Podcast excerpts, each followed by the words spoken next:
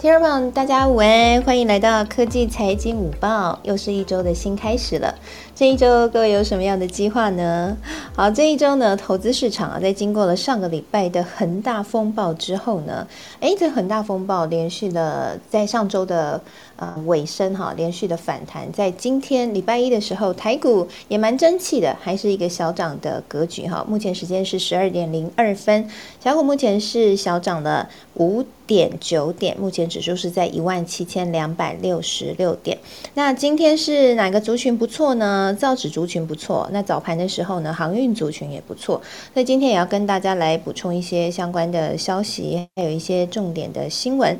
好，那这一周有什么样的重点大事呢？这一周的重点大事哈，有几个大家一定要关注的。首先是美国联准会，呃，联准会主席鲍尔在礼拜五的时候。他在这个联邦公开市场委员会 （FOMC） 的会议室首次发表演说。他说呢，他讲到一个蛮有趣的论点。他说，美国经济正在面临根本性的变化。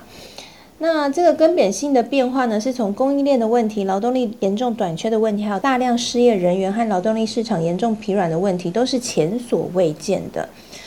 所以我想，这个谈话鲍尔是透露什么样的意思呢？那还有就是在礼拜三的时候呢，他已经宣布了，就是接下来会很快的缩减购债，以及最快可能会二零二二年底前升息。那他在公布了这件事之后，又说了这个美国的经济出现了根本性的变化。到底鲍尔在想什么呢？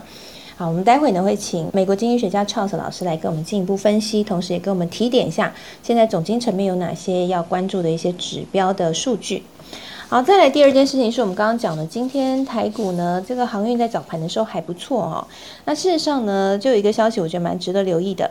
就是年底即将是购物季，对不对？大家知道这个年底有好，不管是双十一啊，或者是美国的 Christmas 哈，或感恩节，都是很重要的购物季。那不过呢，现在海运的这个相关运输成本蛮高的问题哈，其实对让这些量贩业者都蛮担心的。像好事多啊，还有 Nike 啊，都警告说很担心，说年底的购物机会受到影响。那事实上呢，这个海运的高运输成本呢，如果上海到纽约的运价已经比一年半前上涨七倍了，所以真的还蛮高的哈。所以接下来运价可能也会影响到这些。嗯，消费型还有消费型的这些厂商，还有通路商，哈，他们在接下来是不是可以旺季顺利的很旺？哈，这个部分呢，其实影响也蛮大的。好，再来呢，还有一个消息就是，哎，中国现在呢出手限电，哈，我想这件事情蛮突然的哈，我们今天也会来请教一下各位专家的看法啊。那主要是因为煤炭和天然气的价格变得很。高，然后呢，政府也在努力的要减排，那所以呢，他们现在呢，在江苏、还有浙江、还有广东和辽宁这些地方都传出了缺电，也因此呢，中国政府他决定要勒令很多家的企业要停工许多天，哈，就是开始进行限电了。那包括像是苹果和特斯拉的关键供应商。都被迫要暂停生产线。好，我想这件事情真的蛮值得留意，是因为下半年是电子业的旺季，哎 哎，结果现在中国在限电，那要怎么办呢？那台湾有一些供应商，同样哈，这个生产的基地也是在中国，那是不是会影响到电子业的旺季的表现呢？其实我看今天在股市上面哈，电子族群其实没有很强哈，然后台积电也还蛮弱的哈。好，那我想这个下半年电子旺季到底会不会旺呢？我们待会也请这个老师来跟我们分享一下老师的看法。那另外呢，就是，但是我们看到，其实，在电子业一些大的电子业龙头哈，他们对于下半年的看法其实还是蛮乐观的。所以我想这一点更值得我们去讨论了哈。像是记忆体的大厂华邦电，他们就。就有对外表示说，这个产能还是持续满载，而且还是在涨价。第三季呢，营收是渴望比上一季再增加十五个 percent 哈，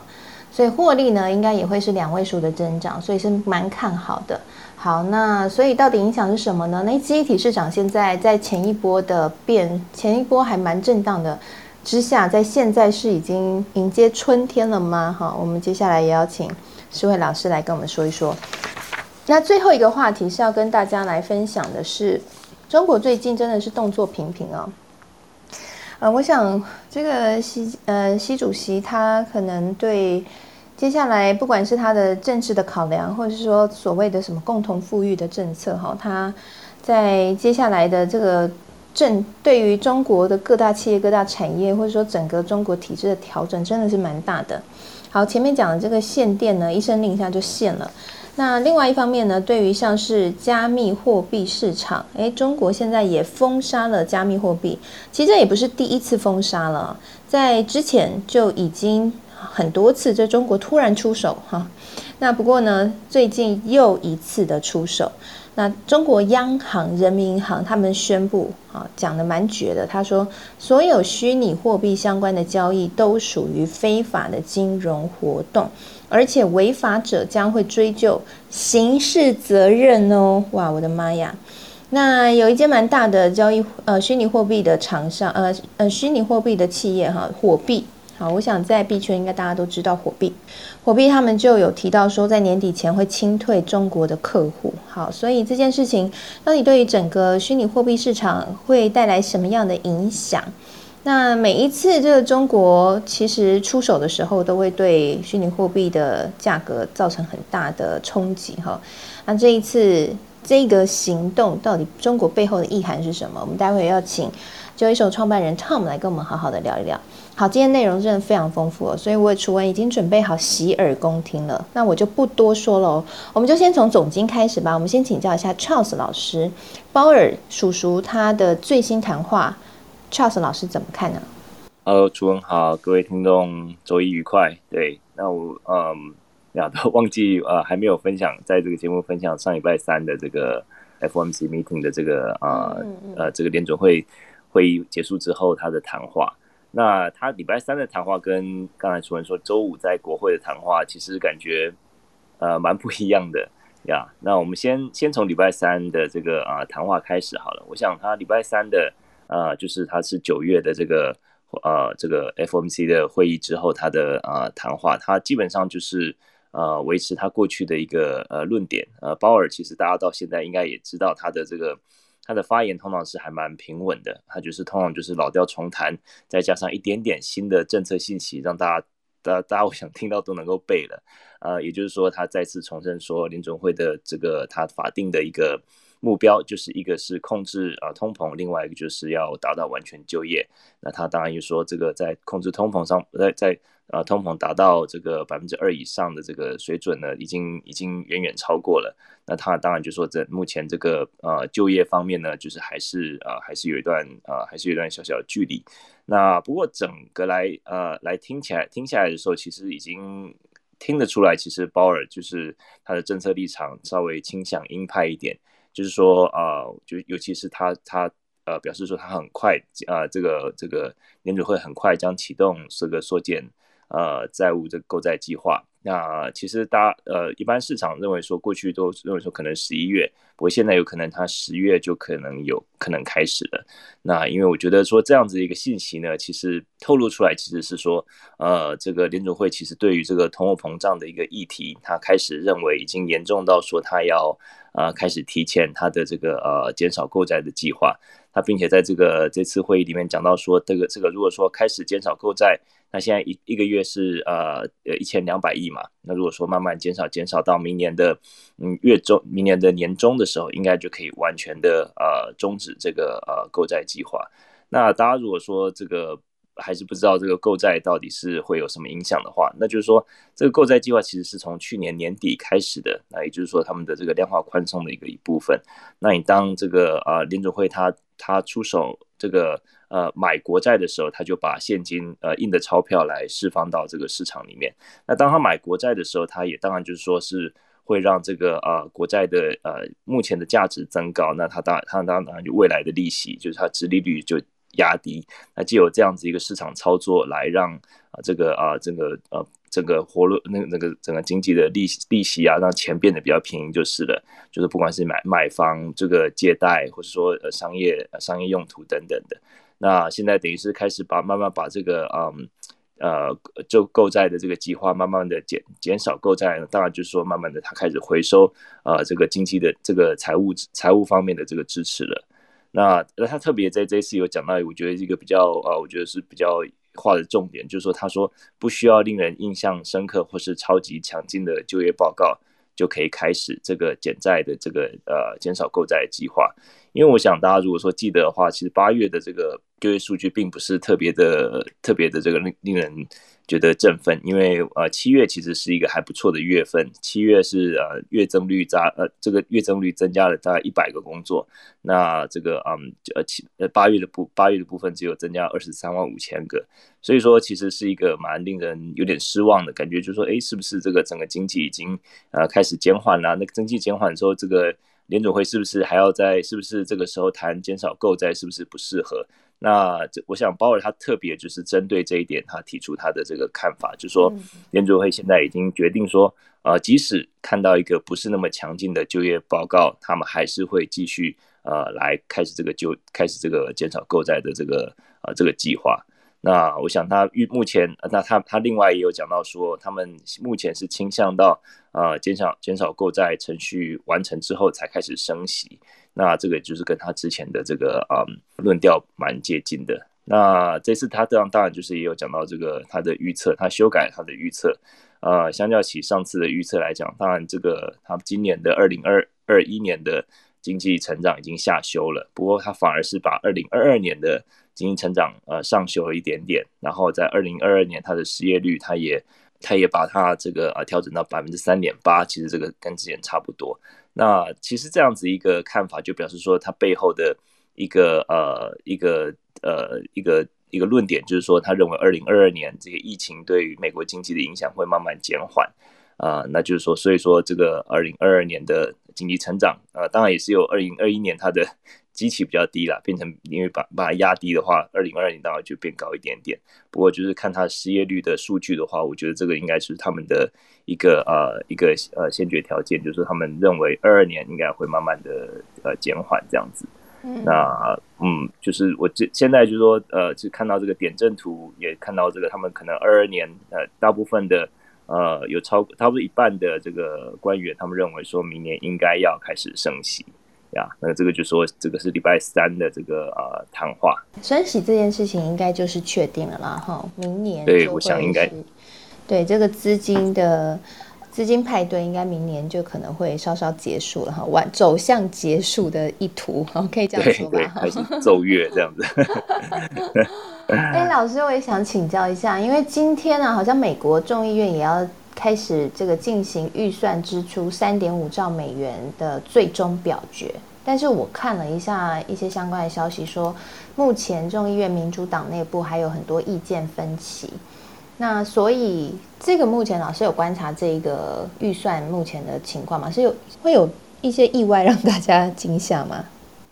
呃，这个三点五兆其实就像我之前分享过的，就是说其实他们几乎是。就是基本上不用想共和党会有任何的支持，那即使民主党他们自己本身也有一些比较算是偏呃偏中间比较偏中立的一些一些伟力呃一些这个啊参议员，他们也认为说他们觉得这个数字有点太过庞大，可能会造成这个啊这个国债的负担啊等等的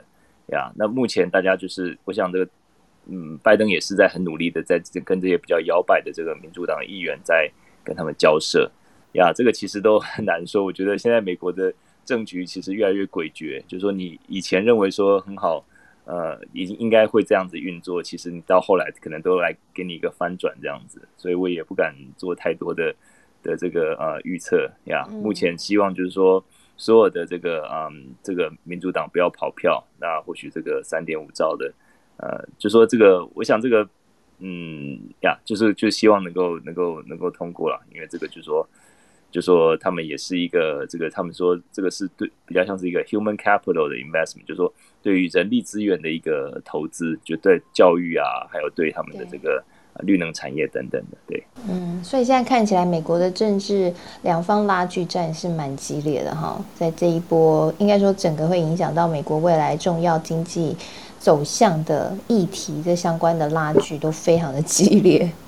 对，其实反而是感觉这个啊呃比连续剧还精彩，就就很多时候你看听看他们这个这个参众议会啊，然后他们这个少数党、多数党的他们在嗯呀彼此这个，那我我觉得这个基本上拜登他是很愿意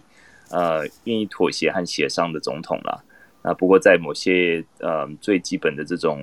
嗯比较原则上的一些呃像这三点五五兆的这个真的是呃这个民主党是呃连民主党也不是百分之百的支持呀，所以我觉得这个原因是觉得这个钱没有非常必要需要花吗？他们认为说就都都有有有一方面就是认为说这三点五兆这个数字太过庞大，就认为说嗯呃就是说可能会造成政府的这个财政支出的一个。一个困难，然后有些这个议员也认为说，其实很多啊，可以可以用其他的更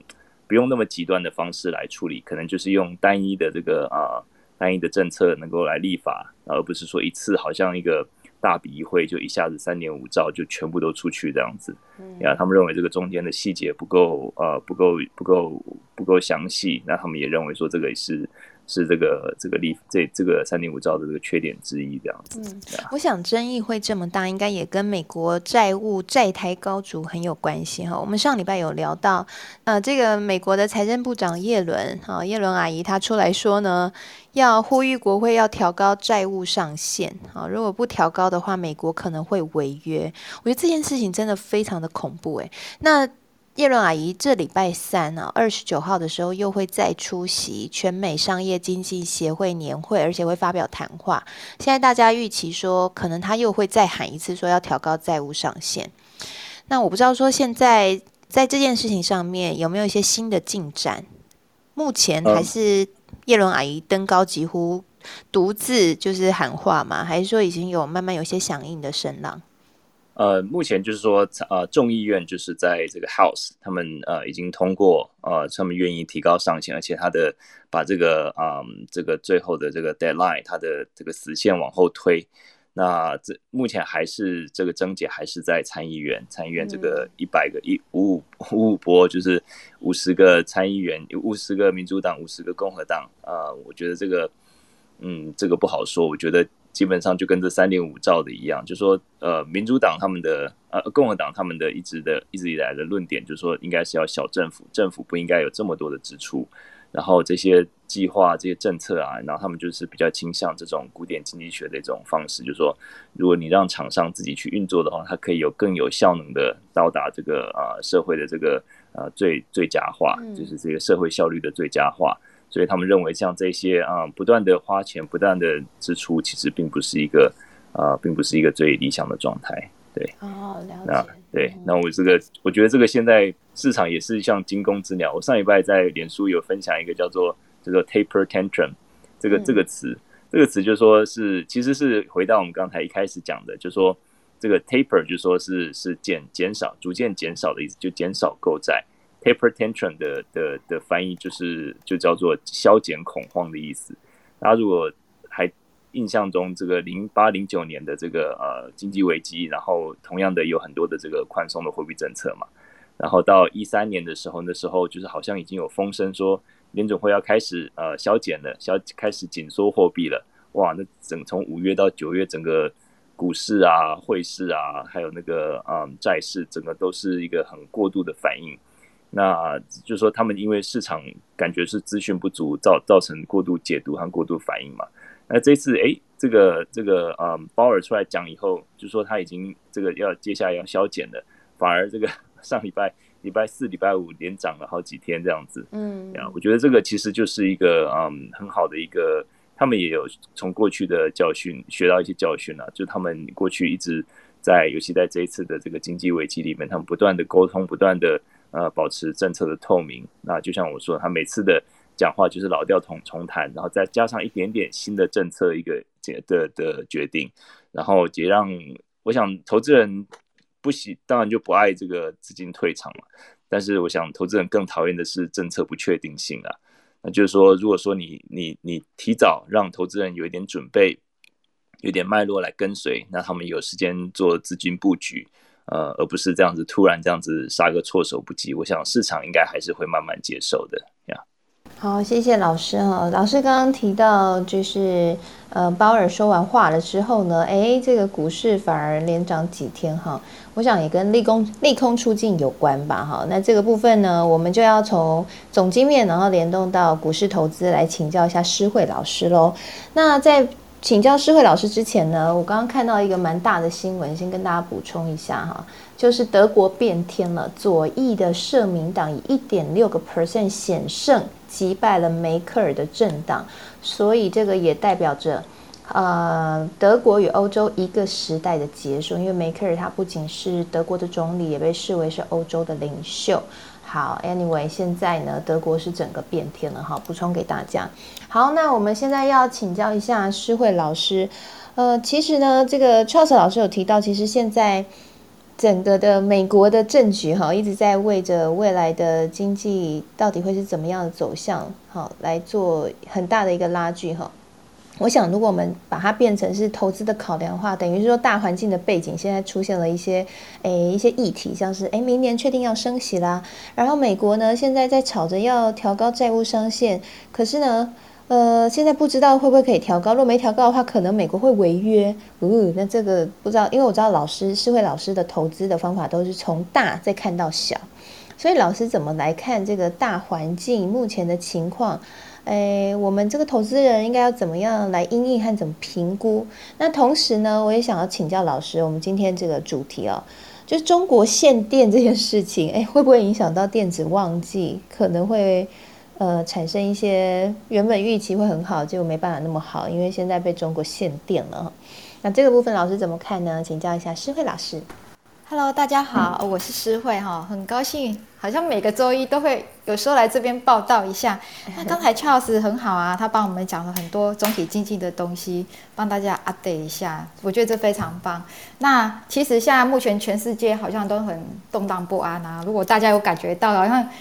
今天突然一个限电的炸弹，然后德国又变天，就是像楚文这样讲。那其实这种世界的变化永远在变，我们真的很难预测。我觉得我们可以做好的就是还是下功夫去看那个每个产业啊，从总经这样看的个股的一个基本面，然后我们再来做功课。刚才楚文讲到限电这件事情哈，它其实真的会影响到我们的一些电子的出货。那限电的话，因为呃。在这边限电，它可能在江苏啊、浙江啊、广东这边影响比较大的，可能是 PCB 板族群。大家可以看今天可能 PCB 板族群可能就比较弱一点。那有关 Apple 跟特斯拉的部分，刚才楚文有说到了，呃，开始就是几天有暂停产线哈，所以感觉电子股好像有那么小小的一点紧张。那我们可以来看一下，当我们很紧张的时候，我们这时候就要做功课，怎么做功课？因为最近大家有人在说啊，楚文有丢一个功课给我，我觉得很好哎。就是谢金河有一篇新闻说，哎，是台股会创到两万点这件事情，会让人家很兴奋。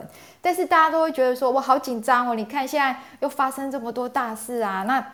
比如说，哦，等一下会有那个 Tom 那个在讲那个币，因为比比特币跟以太币它是上下震动，幅上上下下的上下起伏很大。那到底我们要来做怎么样做投资的考量？那我们把这个范围再缩小缩小，那我们。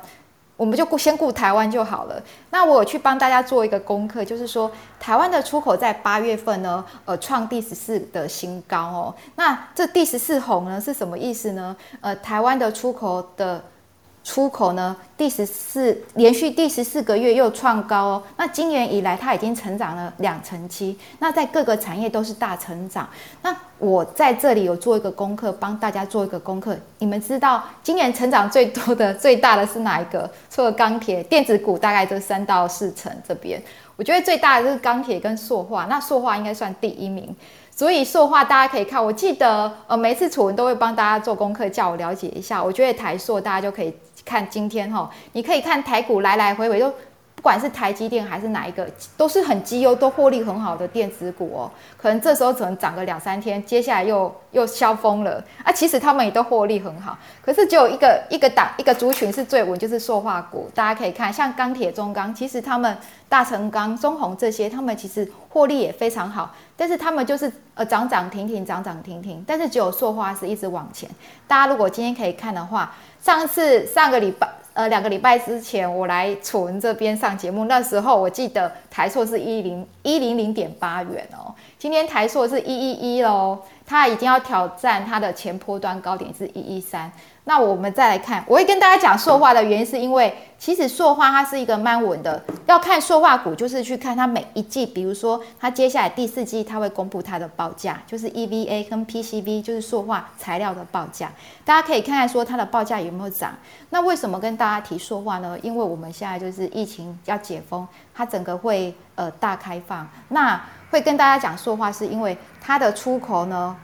它的成长实在太好了，它是全部的产业哦，有十几项大产业里面成长唯一将近五十趴的，就是塑化股了。那塑化股我帮大家做一下功课。其实啊，我每一个产业大概都会拿出几个绩优股来看。比如说，我觉得大家也可以开始培养这样的习惯。呃，有一个观念，我觉得这是我可能投资这二十年来我感受到最大的观念，想要分享给。这个群群友们是觉得说，其实挑股并不是最重要的，真的很多人都说挑名牌呀，挑什么的。其实我觉得时间点才是最重要的，因为很多股其实打开它都会涨，而且都是绩优股。那有这么多股，其实大家只要把几个大家最熟悉的股放在自己的口袋名单，然后常常呢，呃，去听就是常听楚文的节目，听听邱老师说现在总经面怎么样。那除了每个礼拜都有帮大家整理一些重点的新闻，也要把它听进来。那在听这些重点新闻，再把自己口袋名单的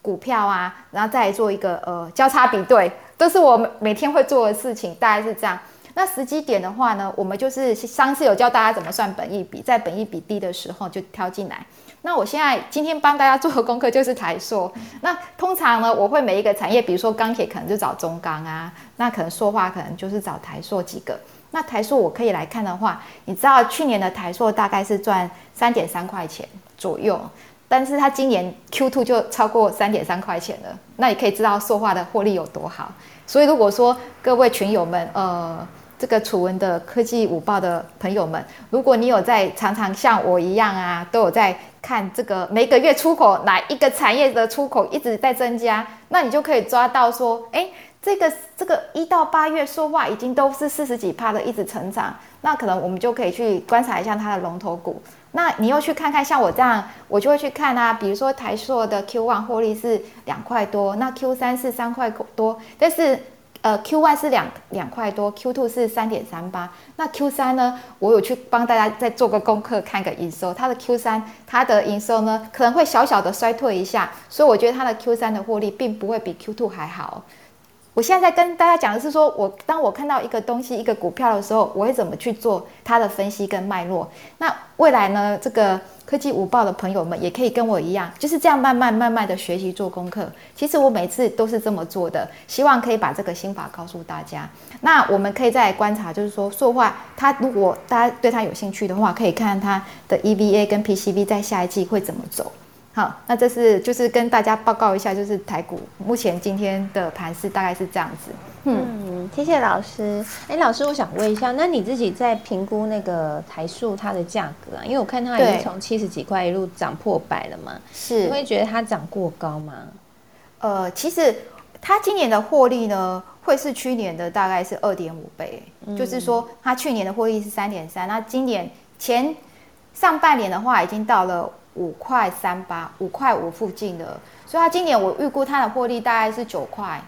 嗯，其实应该它的获利，那去年是三点多嘛，所以获利大概是去年可能接近三倍。它会不会太高？我觉得，呃，要看整个台股的动能诶，因为我觉得疫情之后很多都是超乎想象之外的。那其实电子股很多都涨很高，其实塑化跟钢铁啦，它的涨幅并没有像他们的获利这么好，但是。当然，它在创新高，可是它获利也一直在创新高。那先前上两周前有教大家怎么去算本益比跟获利等于合理股价嘛？所以我们也要需要给，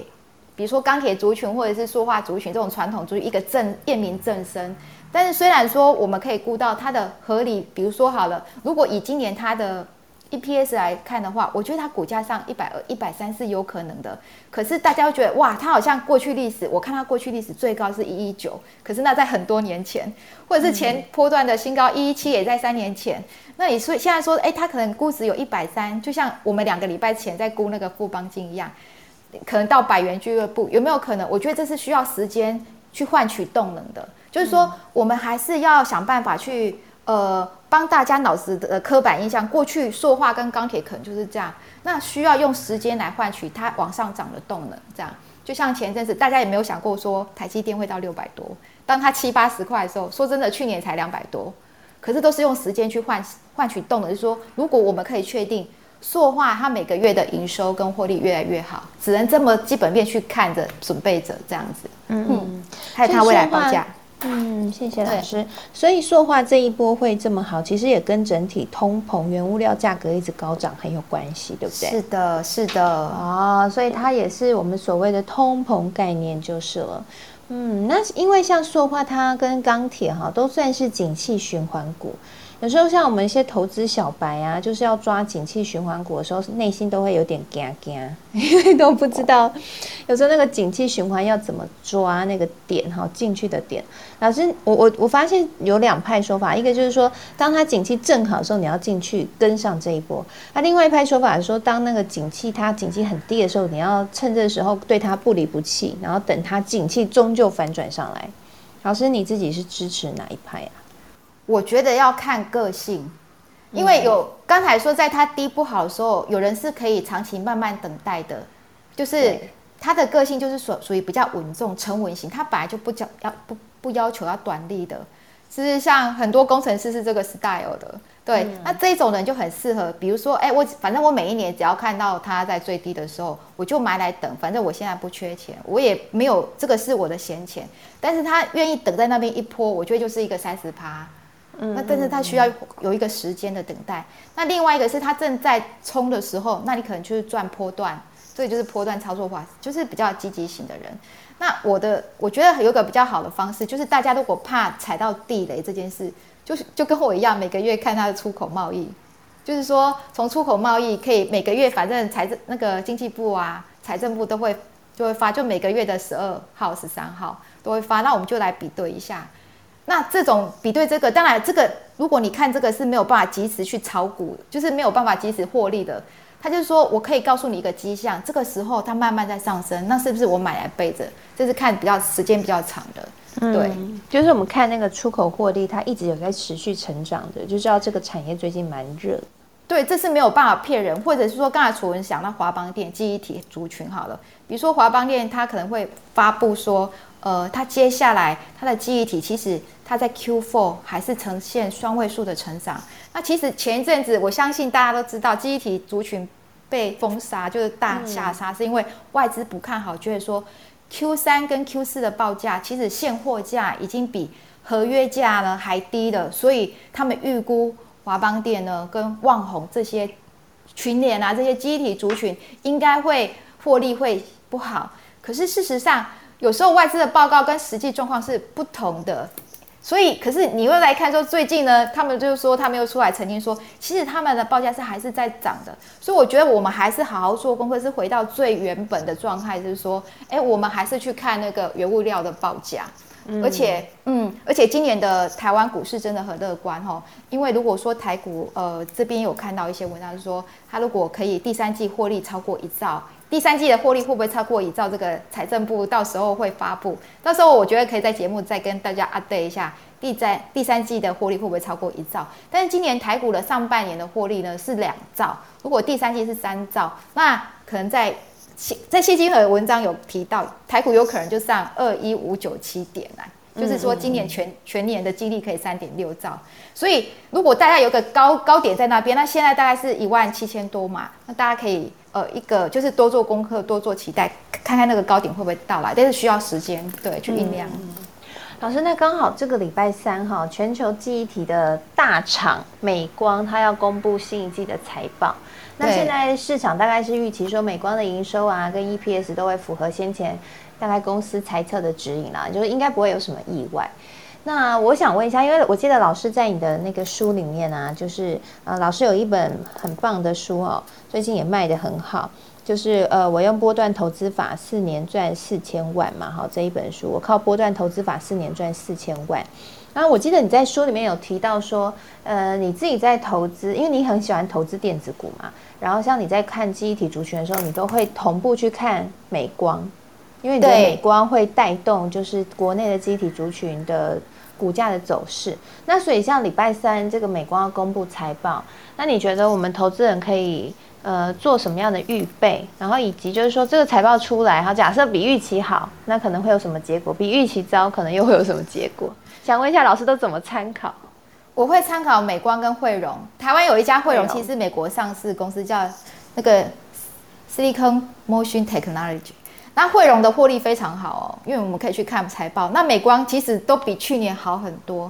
那其实他们股价都涨了两倍，真的，他们都涨了至少七十趴。所以台湾的这个记忆体族群呢？涨幅呢也会跟美国，我这样长期看下来是相当的。那如果我们要看机体族群的话，我们来看一下，呃，华邦电，因为今天 楚文给我公开的华邦电，楚文很聪明，华邦电果然今天就涨了，的。他每次丢给我的，他今天就涨。对呀，对，刚好今天有新闻啊，对对对，对对对对对。那其实他们就是华邦店老板一直觉得说他很委屈啊，其实他今年获利可能会有三块多，他今年获利是去年的十倍，可是他股价并没有去年的十倍，所以老板也觉得就是也觉得焦焦焦总也觉得哎，真的头很痛。那我们来看一下，呃，上次我们第一次我来上过楚源的节目是半导体产业，那时候我讲到南茂哈，因为南茂是封装测试，就是说。呃，它等于是帮这个记忆体族群呢，在做那个，在做封测的。那只要南茂好，记忆体族群从群联啊、旺宏啊、华邦电、南亚都会很好，因为南茂就是帮他们做封装测试。那我我有帮大家做功课，就是说南茂其实它在 Q 三的营收呢，也相对是成长哦。虽然它的股价其实跟上次来的时候是差不多的。那我们通常我会做上中下游一个比对啦。呃呃，这个。朋友们，大家也可以像我这么做。如果比如说我要买机体，好啊，不管是旺宏，因为他们都是 name fresh，是旺宏啊，或者是华邦店、群联、蓝雅科这些都好。那我们去看看说，到底可不可以买？去看那个封测族群，像蓝帽，它是专门做记忆体 IC 的封测。那如果它也很好，表示这个族群其实是不错的。那最近真的是大跌了，大概有我觉得有二到三成的股价。对啊，对，真的大跌。可是很奇怪是，它大跌这么多的时候，它的获利是增加的哦，它的营收也是增加的。资金不爱它而已，它基本就是说好的。对，楚文这个观念非常的健康，就是说他知道它大跌其实。是不是在这这时候等着？可是有时候当然你中间也会买进，会有亏损，但是就不会害怕，因为你知道它的营收获利上中下其实都很好，美国也都很好，只是说这时候主力可能爱别人了。可是因为我真的只是个散户，我也不是主力，我也不是三大法的，我根本没有办法去想到说他现在要买哪一支。那我觉得我们散户能够做对的事情，就是像我们现在就是楚文啊，常常丢给我。其实我觉得楚文也很会做功课，因为他讲的都是那个。那个关键关键重点哦，就是说他们都会适时的来跟呃朋友们，就是各位投资朋友们提一句，然后来问一下，表示说他其实是已经很了解这种做功课的方式。所以当比如说记忆体好了，知道说他这一阵子下杀了二到三成，也知道他的获利呢又会比 Q two 还增加很多，那大家是不是可以有准备一下？他现在在很低的时候，对，再去做个功课就知道了。对，对，因为我自己有算一下，就是就算呃，就持有持有的话，如果它的值利率哎很漂亮，其实真的就不用太担心说它短期的，比如说一些震荡，对不对？老师应该也是用这样去做一个。是啊，其实我常常买股就赔，就就就就就跌，可是我因为我很确定我买的是健康的，就是确定它是获利的，那我就把它当做存股，这时候就把它当做存股的心态。对，等到它有波段的时候，对，嗯嗯嗯，其实还是会回到基本面啦。其实我自己在这个观察股市，就做财经财在财经圈这样混一阵子，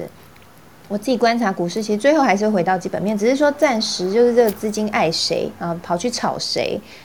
就是大概是这样的一个差异，对不对？是啊，就是像楚文的观念这样最最棒了。老师，那我想问一下，那接下来的电子业的第四季旺季会不会不旺这件事情？老师你自己的观察呢，会有风险吗？就刚刚讲到 PCB 族群是会影响比较大，对不对？那其他像是我们说半导体族群好了，啊，不管是台积电啊，然后或者是说有一些品牌厂商，像呃品牌厂像宏基啊、人保啊这些代工厂啊、啊红海啊等等的，会有很大的影响吗？iPhone 十三现在亮相了哈，那大家都很关注后续的销量，那这个部分会不会使得瓶盖股接下来诶有可能会蛮有压力的？嗯。呃，会有短期的一个压力跟冲击，但是长期来讲的话，还是看好，因为 iPhone 十三被称为是有史以来最流畅的手机，很多人真的想要买它，而且也预估说 iPhone 十三会比 iPhone 十二多销量两成，所以短期的震荡反而是一个很好看的一个点。那我觉得，如果说担心会震荡太大，那就去看车用族族群好了，因为。还是看未来的趋势去布局，这样来看，其实，在做功课的同时，自己会增加很多知识，因为这个是长期要累积的一个一个一个量能啊。如果你这样慢慢这样跟着这个科技财经五报，我觉得大家都会变成。很厉害的专家，真的。那老师要常来跟我们分享了哦。突然扣了就来了，好，谢谢老师。嗯，好，谢谢思慧老师今天非常不藏私的分享啊。那我们接下来要从这个从总经聊到台股之后呢，我们再来要聊的就是虚拟货币市场了。那其实呢，在刚刚我们一开始讲到说，叶伦阿姨啊，她最近一直到处去喊话，说希望可以这个调高美国的债务上限。那事实上呢，这个在这个礼拜哈，还有一个很重要事情就是，呃，四大央行的主席呢也会，这个四大央行主席是包括这个联总会主席鲍尔，还有英国央行的主席、日本央行主席，还有欧洲央行主席，他们会一起去共同举出席一个 ECB 所举行的金融论坛小组，他们会发表谈话。谈话，那市场预期呢？这四大央行主席他们会谈的内容，除了我们大家很关注的新冠疫情的呃经济复苏的发展以及高通膨的问题之外，数位货币也是一个很重要的讨论项目。那中国已经先出手了，中国这次杀的很猛，直接就封杀了加密货币，还说这些是非法金融活动，违法者要追究刑事责任。所以我想要特别请教一下，呃，Joyso 的创办人 Tom 哈。他们觉得这一次中国的这一番出手，就你们在币圈的专业人士来说，你觉得是意料之内还是出乎意外呢？然后这一次的出手真的是有特别的重吗？嗯，刚刚针对楚文刚刚的问题说意外吗？其实我觉得一直都不意外，因为其实，在从一直以来中国的他们就有一些政策，其实。大家我不知道观听众朋友知不知道，其实中国他们自己国内的资金走资是非常严重的，就是他们一个人一呃一年有一次十万美金的额度，然后他们可以他们可以直接汇到国外。然后我据我在几年前我听到的消息是，他们一年光这样就是走资，就是走了大概一年大概可以走几兆的，大概一两兆的台一两兆的人民币这种。这种数字就是他们每个人很严哦，要拿自己的身份证到银行才能做这件事情，而且还要有十万美十万美金，这样可以汇出去，这样可以汇出汇出一年可以走这么多的资金。所以其实中国在防走资这一块，其实一直都是非常的就是雷厉风行啊。那当然就是说这次到币圈，其实。他也不是第一次嘛，像刚像刚刚楚文讲的，其实在一七年的时候，九月四号，那是史称就是在币圈我们称为九四事件，就是他们中国的五部委发布了一个就是呃关停交呃交易所以及虚拟货币相关的这个经营，其实那时候就已经开始了，然后那时候也造成了币圈的蛮大的动荡，就是币价那时候因为那时候的币价其实。比现在更虚弱一点啦，因为那时候参与的这些机构还比较少，大部分都是散户。那消息面的话就是更重。那他那时候我记得大概，我记得好像一两天之内就币就币价就跌了三四十 percent。那你说，可是可是有这是有一点不太一样的。其实我觉得算是有点不太一样。其实这次我觉得中国它算是我觉得是玩真的，但是我觉得它也是一个最后的手段的。怎么说是最后的手段？因为其实，在我刚才有提到嘛，二零一七年的九月四号，他就已经呃要关停所有青年的交易所。那然后，所以在那之后，其实银行是不可以跟虚拟货币的任何的业者在中国是有往来的。在二零一七年就已经是这样了。那之后，那但是这件事情还是就是上有对策，下上有上有政策，下有对策，所以他。大部分的人他们都是变成一个转成一个叫做场外交易的方式，就是一个三方交易的 OTC 的方式，所以在中国境内还是可以买得到。这个虚拟货币只是好，它的金金流会变成说，哎，有一个就是第三方，就是可能是一个交易所，它变成一个中介机构，然后要买的人，他他要要卖币的人，他把币先打到这个交易所去，然后要买的人直接把这个用银行汇款、支付宝或者是或者是呃微信支付，然后他就转到对方的钱。然后呢，对方收到了人民币以后，账户里面确认人民币以后，他来跟这个中心化的叫中间人说：“哎，我收到了，你可以把币打给他了。”就变成一个三角的模式，在中国就只能这样做，这是所谓的 OTC 场外交易。然后那时候其实，在二零一七年以后，但是这波开始，因为这他有明明令说：“哎，是不可以做虚拟货币的交易，所以交易是违法的。”而且呢，这影响很大，就是说，它其实是已经把这个国外的交易所，其实火币它其实不是只有呃，就是像这次被关停的火币，它其实不是不是只有服务中国，它其实中国已经相对是比较少，它是一个世界性的。那其实现在，而且其实现在交易所很难界定说它是哪个国家的交易所，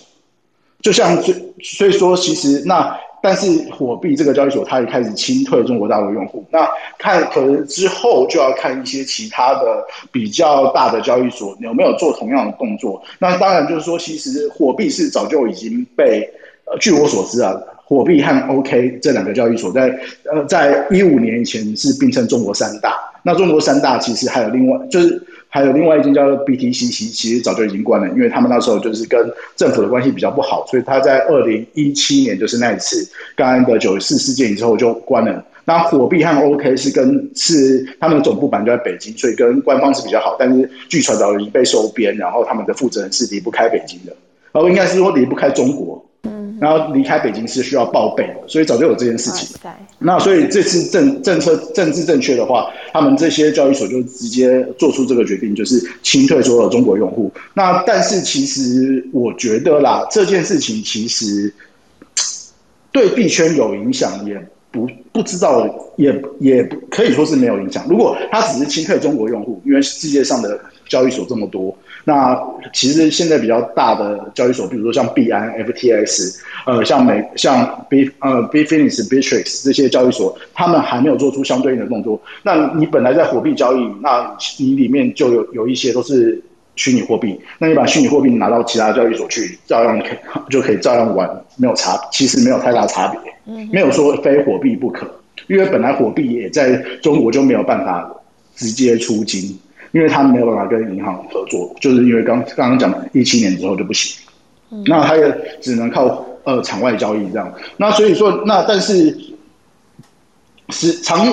但是如果说哎，他真正交易是违法的话，可能这件事情会阻止一些新进入的，我们称 我们开玩笑就称之为这些人，我们叫韭菜，就是中国的新韭菜，可能就比较难加入币圈啊。那所以说，对其实整个币价来讲，应该是有。一些的影响，但是其实市场上反应并不是这样。其实就是这个消息那时候传出来的时候，其实币是有跌一段。然后，但是呢，大家都不觉得这有什么真实的效应。为什么？因为其实中国已经喊过太多次了。那当然，他们也都是玩真的啊，包含了二一七年九四事件，然后包含了后面的他们清清清理了整个国内的所有的呃这些挖矿的交挖矿的这些服务。但是到这一次的话，他他出了这一台这个文章，其实大家一开始还没有很认真对待，就想说啊，怎么又来了？只是这样觉得。但币价跌一段，但跌不多，可能只跌不到百分之十。然后呢，后来后来呢，就发发现其实一些比较主流的一些服务，包含了一些挖矿的矿池。这其实大家知道，矿池其实并不并不一定要设立在中国境内。它可以服务所全世界所有的人，它也开始清退了所有中国的它的用户。那当然，中国挖矿用户其实本来可能不蛮多的，但是后来经过上次呃清退中国国内的矿场以后，这些就是矿池其实是一个云端的服务了。那它可能中国境内的人也剩比较少，所以它也开始清退了中国的这些使用者，那包含这些交易所。那火币已经开第一枪，那相信 OK 应该也马上会呃跟上。那其实那当然。扣除了这些以后，其实我觉得，呃，对我们来讲，其实中国之后在币圈来讲，就等于是没有任何影响力了。哇，有了，它就是那，但是但是有一个反过来是，就是万一它之后开放了任何一点，其实对币圈都是利多了。哦，OK，就已经到最惨了，就对了。嗯，哎，对啊，你只要碰它，因为你针针对它的这个文这个公告的话，其实你只要碰，只要拥有加密货币，其实在某个程度来讲，你就是违法了，对不对？还有比这个更严重的吗？对不对？还有比这个更严重吗？但是我相信，其实依中国人的狼性，他就是，呃，国家或者政府越要你进的，他就大家就越想要。所以在某个程度上来讲，这这件事情会会非常的有趣。他们可能会用其他的方法，一定会有你想不到的方法，或者是只是它不是这么的盛行，这么在台面上，但是它一定会有办法，然后会还是有办法可以买得到币。毕竟这样，那你说这件事情，当然就是对整个币圈的中心化交易所是有些影响。但是从另外一个角度上来讲，其实它反而对这去中呃，现在区块链很大一部分是去中心化的。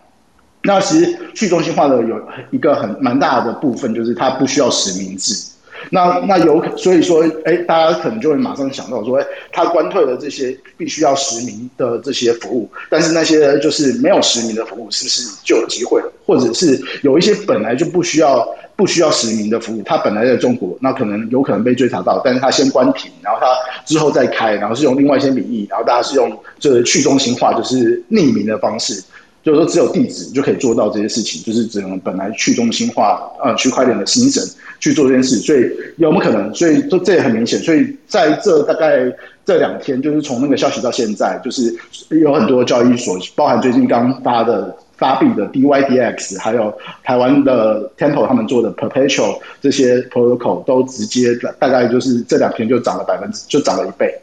这个他们的币价又涨了一倍啊！那包含传统的 Uniswap，还有还有苏喜，呃，其实也没有多传统，就是这两前去年前年开始发起比较红的这些这些这些呃去中心化的协议都开始就是在这一波都涨很多。大概整个整个币圈我们看法是这样。那所以说，其实。我自己看呢，其实我觉得不只是中国，这包含台湾，还有全世界，全世界都一样，就是对虚拟货币的这个反洗钱，还有这个就是它的就是实名呃这些要求，就是已经越来越高。但是这样的效结果可能会导致整个就是两极，就是要想要实名的就去实名，但是不想要实名的，他就会完全走下地下，然后就是完全就是不实名的这个方向。那当然就说，但是虚拟货币的本质其实是有办法支撑，就是完全不实名这件事情。对，所以我刚刚听也是在想一件事情，就是说，哎，确实哈，现在的交易所是不是有分成有实名制，还有可以不实名制的嘛？所以刚刚讲的那些涨很多、涨一倍的，都是可以接受，呃，没有实名制就可以在上面。呃，它其实是这样，就是说它其实是去中心化的，就是说它只要有一个地址就可以针对它的交易去做，它不需要真正去，然后身份证对不对？因为我看像台湾的这个币托啊，它就要上传身份证啊。对，因为他们做的，他们上传身份证是依然是他们中心化，就是说你实际上是你把你的钱交给他们保管。但我刚才讲的那些都是不需要，他只要钱都在你的地址里面，你就可以透过他的服务就可以做做交易，并不需要把钱真的给一个中心化的呃第三方去保管。那必托现在你讲的这个台湾的交易所，这是一个中心化交易所，它必须要保管你的钱，所以它一个问题。然后另外一个问题是，它有跟台湾的所很多的银，它有跟台湾的一些银行有账户。所以银行账户这部分的话，就必须要呃联络到传联系到传统世界，所以就必须要做实名还有反洗钱的这些相关的规定。那当然这些就是要包含今年七月的这个实账户的这个虚拟货币的这个反洗钱的这个法律，就要全部都要遵循。所以这是一个对中心化交易所来讲是一个很大的成本。那我想问一下，这些去中心化的交易所，就是可以接受不不实名制，你就来我这里交易这些交易所？呃，他们的规模有有有说有有比较小吗？或者说，就是我的意思是想问说，这样安就是会安全吗？其实基本上来讲的话，就是说，呃，这些去中心化交易所其实是有非常多不同的传，根据。跟传统这些中心化交易所不一样，那传统的交易所就是，呃，因为你双方交易一定会有先后手的关系的问题，就是只要我先先把钱付出去了，其实我是相对来讲是比较具弱势、比较不安全的，因为万一我钱出去了，然后人家不履约或什么不不把他想要换的币给你的时候，你就会你就会发生一些问题，所以那那这样怎么办？就会有一个第三方的机构出现，那第三方本来就可能是一些人。就然包含，但是现在这些都是机呃电脑的一些 program 的服务，但是它的背后是有一个可以操纵拿那些钱、保管那些钱的人，那就是称之为中心化交易所。那现然后，但是后来因为有以太坊啊，然后有这些区块链，他们可以在上面写智能合约。其实智能合约就是城市，所以我们就把那所以说就有些人把这些城市呃把这个城市写成这个交把这个交易逻辑用的城市把它写出来发在区块链上，然后大家就可以看到说，哎，这个可能就这个呃。合约这个城市，它就只有做交换的功能，它就没有办法让第三方的人直接把这些钱就全部拿走。因为传统的时候，你在第三方中介，它是有呃有能力，然后把这些钱全部移走。但是在呃区块链上，在智能合约里面，它可能就没有这个权限。所以你要去看，就是说有些人会去呃去做。去做审查，说这个他写的这个城市是不是安全的？那如果是安全的话，那基本上大家就可以安心使用。就是基本上这个就是呃不太不被害的几率也比较低，然后就是还有就是第三方作恶的这个机会也比较低，所以他还是可以达成这些交易的需求。那所以我们就直接在链上就可以完成这些东西。那这个这个这个概念大概从二零一七、二零一五、一六年开始，就是已经慢慢开始增长，而且 DeFi 的这个世界已经就是我们称之为这叫 DeFi，就是 decentralize Finance。那这个规模已经越来越大。就像我前几次我来分享，就是我说，哎，在里面就有的这个智能合约，它这个城市它里面可以摆的资金是上几十亿美金这种 level 的，都已经都曾经发生过，都有。就是说，所以刚刚我讲的那些交易所，它里面的资金量、存储量，可能现在看起来，可能有的都是上上百亿美金，嗯，就可以看得到是真真金实白银的里面有这么多钱也在在在里面，应该不是说这么多钱，是这么多的价值在里面，因为很多是币，所以它所以说，其实，在目前来讲的话，其实慢慢的去中心化的世界已经越来越近，所以大家那大家当然说，现在中国关停这些呃。中心化的这些币圈的服务，反而在某个程度上来讲，是加速了这些去中心化的这些的进程。哎，那我想再问一个投资朋友可能会关注的问题，就是说，哎，现在看起来火币要清退中国的用户嘛？那可能陆陆续续有一些交易所也会清，慢慢开始清退中国用户。那也有一些我知道是它是中国的交易所。那如果说我今天就是放呃呃使用的交易所，它是有中资背景的，或者说它就是中国的交易所，那我应该要怎么办？或者说我会不会受到影响？应该是会受到影响吧？应该蛮。我觉得不会，我觉得反正短时间真的不会，因为除非因为除非这样的话，那中国除非就直接叫停，就像火币刚刚讲的，这火币现在已经要清退中国用户，但是台湾和香港还不在这一波的清退范围中。那我个人自己实际上也有火币的这个呃呃 ID，但是我并没有收到这些通知，所以中国台湾对他们来讲，他我他们的用词要中国台湾跟中国香港是并不在他们的呃这个这次的清退范围内。那我相信之后也不会。那如果他要清退这些人的话，就是那那那干脆直接整个交易所就是收起来就好了，因为他也没有什么再存在的意义。那那当然就说，那当然就说，其实全世界有这么多交易所，那他。你为什么非得用火币火币不可？那其实其实我猜其他的交易所应该是不会关停。那包含有一个比较有趣的交易所叫 FTX，嗯，FTX 这个交易所我之前有提到，就是说它是它的这个创办人是一个非常年轻的的，也不算是小孩，二十几岁而已。然后但是身价已经超过郭台铭，就在几年之内，两三年之内，他的身价已经超过郭台铭了。然后就是说，那他他他最近发布了一个消息，他的。总部从香港搬迁到巴哈马，嗯，巴哈马，他本来在香港，那就是说这件事情，我觉得，那他的理由是说，哎，因为他去，他从其他地方回到香港总部的时候，必须要被隔离，因为香港现在跟台湾一样是采取非常严格的隔离措施，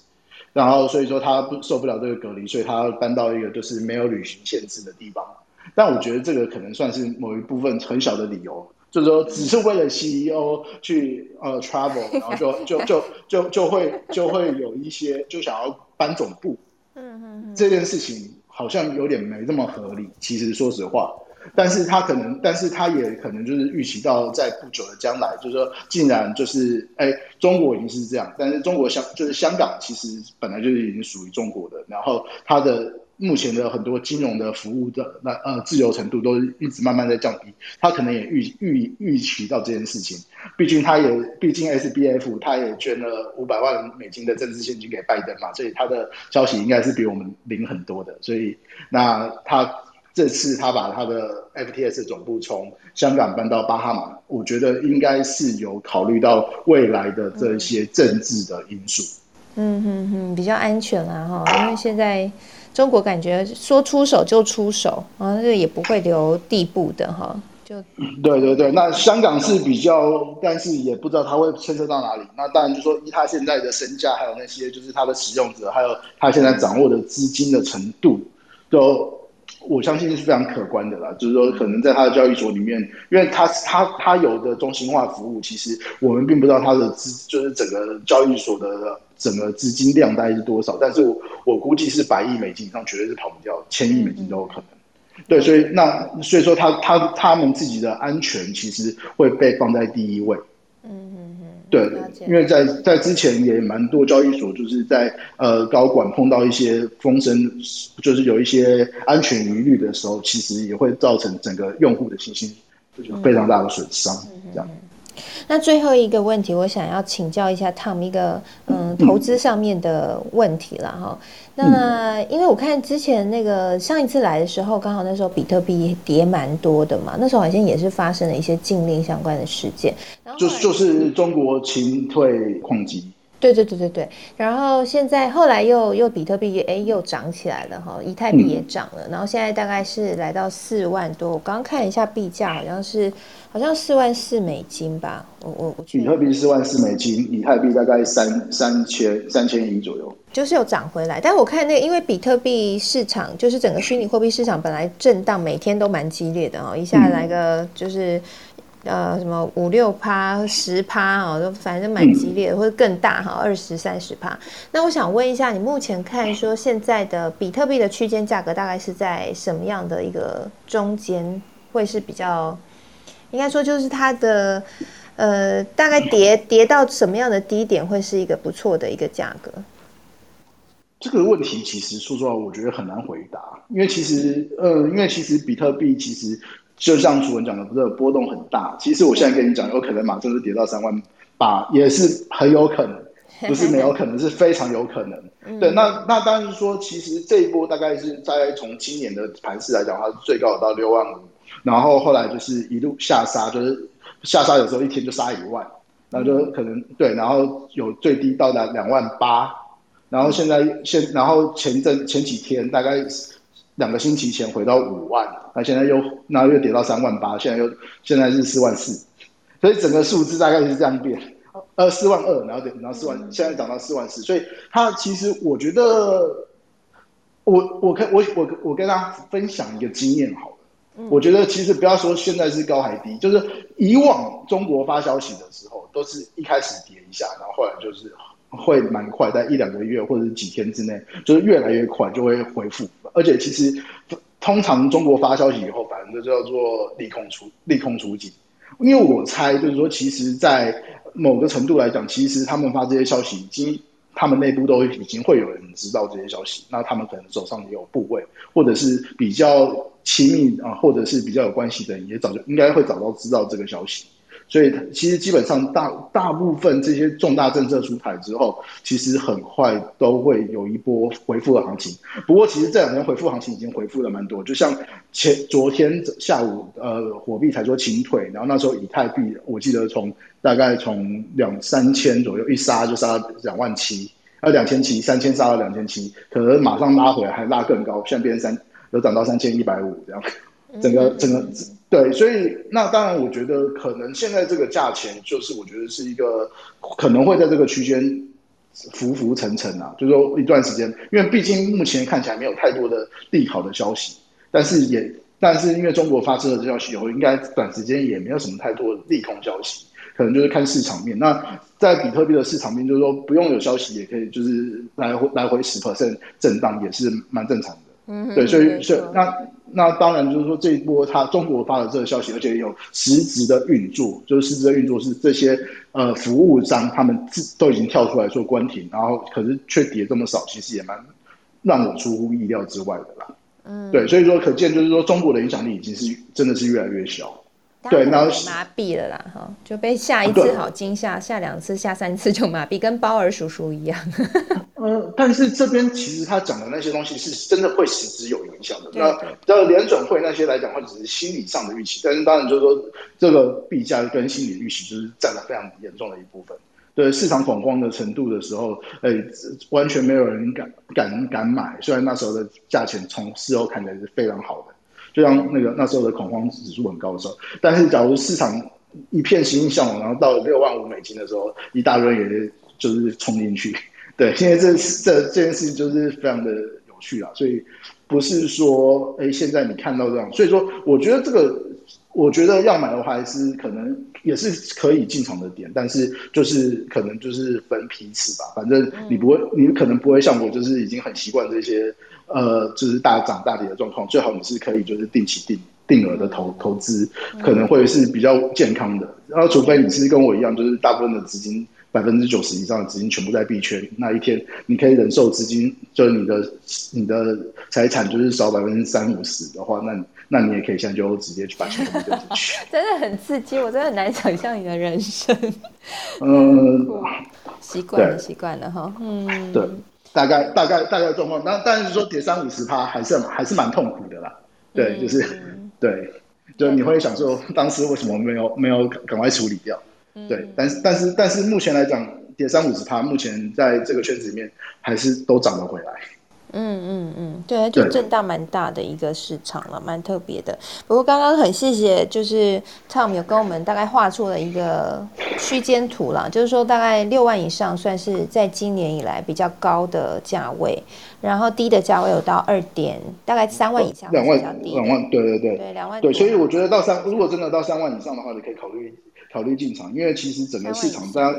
整个市场在就是比较热烈的行情的时候，都是在三万三万以上。其实，在比特币这波拉起来，从可能一万以下涨到两两三万的时候，其实那时候是没有太多的能量。但是到了三万以上，反而就是整个大家整个市场整个非常热。哦，了解，所以就一般大概普遍的价格会是差不多四五万左右，四万多左右，四五万。对，就是四合理，就是前一波跌的话，可能就是四万二，就是一个我觉得算是一个中心点。嗯，如果超过四万二，我就会觉得市场可能还不错，对啊，我这样自己觉得。然后超低于四万二的话，就觉得嗯，好像有点有点比较有点恐慌这样。好，谢谢 Tom 今天给我们巨细靡遗的分析中国的这一波风沙，非常谢谢，感恩感恩。不会，谢谢各位。那也先想谢谢这个诗慧老师，还有 Charles 老师，分别帮我们从台股，还有啊这个美国总经层面带给我们今天非常丰富的中午。我觉得我学到非常非常多东西，真的很谢谢三位专家来跟我们大家的分享。那如果你是刚刚才进来的听众朋友，没有听到前面 Charles 老师还有诗慧老师精彩的分享，还有 Tom 的，你只听了一半的话，不要担心哦，你赶快加入我们的脸书社团，搜寻科技财经五报。俱乐部，我们稍后呢就会将完整的音频上传到社团上面哈，会把链接放在社团里面。那同时你也可以去搜寻我们的 Apple Podcast 科技财经午报，你就可以随选随听我们的每一集的节目。那也邀请大家可以订阅和留言给我们哦，给楚文和我们所有专家朋友鼓励鼓励了，谢谢大家。好，那我们今天科技财经午报就在这边告一段落喽，祝福大家这一周都可以开心愉快，嗯，拜拜喽。